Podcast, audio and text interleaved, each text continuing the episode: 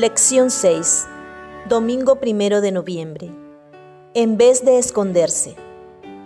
Lee Génesis capítulo 3, versículos 1 al 11. Pero la serpiente era astuta, más que todos los animales del campo que Jehová Dios había hecho, la cual dijo a la mujer, ¿Con que Dios os ha dicho, no comáis de todo árbol del huerto? Y la mujer respondió a la serpiente, Del fruto de los árboles del huerto podemos comer, pero del fruto del árbol que está en medio del huerto, dijo Dios, no comeréis de él, ni le tocaréis, para que no muráis. Entonces la serpiente dijo a la mujer, No moriréis, sino que sabe Dios que el día que comáis de él, serán abiertos vuestros ojos, y seréis como Dios, sabiendo el bien y el mal. Y vio la mujer que el árbol era bueno para comer, y que era agradable a los ojos, y árbol codiciable para alcanzar la sabiduría.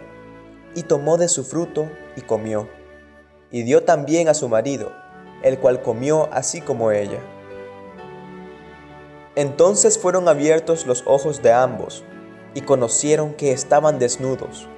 Entonces cosieron hojas de higuera y se hicieron delantales. Y oyeron la voz de Jehová Dios que se paseaba en el huerto, al aire del día. Y el hombre y su mujer se escondieron de la presencia de Jehová Dios entre los árboles del huerto. Mas Jehová Dios llamó al hombre y le dijo, ¿Dónde estás tú? Y él respondió, Oí tu voz en el huerto y tuve miedo, porque estaba desnudo y me escondí. Y Dios le dijo, ¿quién te enseñó que estabas desnudo? ¿Has comido del árbol de que yo te mandé no comieses? ¿Por qué Dios le habrá preguntado a Adán, ¿dónde estás tú? Las historias tradicionales de la caída describen la fruta como una manzana, pero eso no es lo que dice el texto. Era simplemente el fruto del árbol. Génesis capítulo 3, versículo 3. El tipo de fruta no importa. Comer de ese árbol estaba prohibido porque el árbol significaba algo. Representaba la tentación de dejar a Dios de lado y declarar, yo puedo ser la medida de mi propia vida. Puedo ser Dios para mí.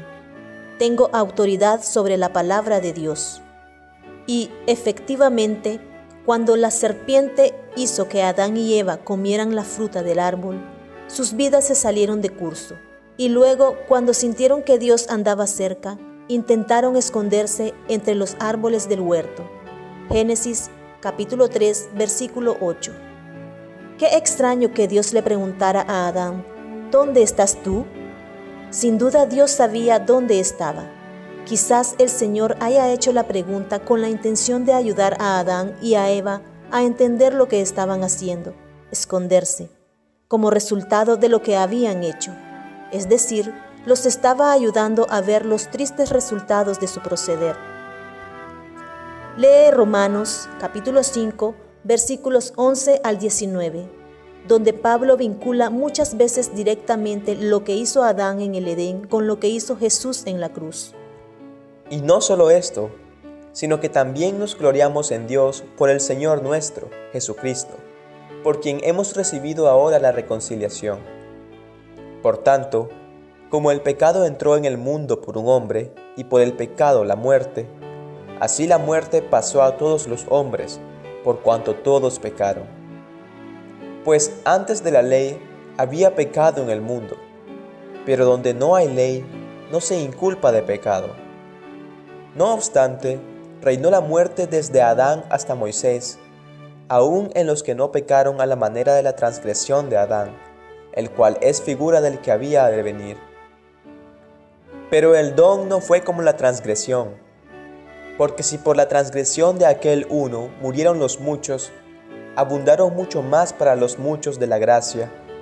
Pero el don no fue como la transgresión, porque si por la transgresión de aquel uno murieron los muchos, abundaron mucho más para los muchos la gracia y el don de Dios por la gracia de un hombre, Jesucristo.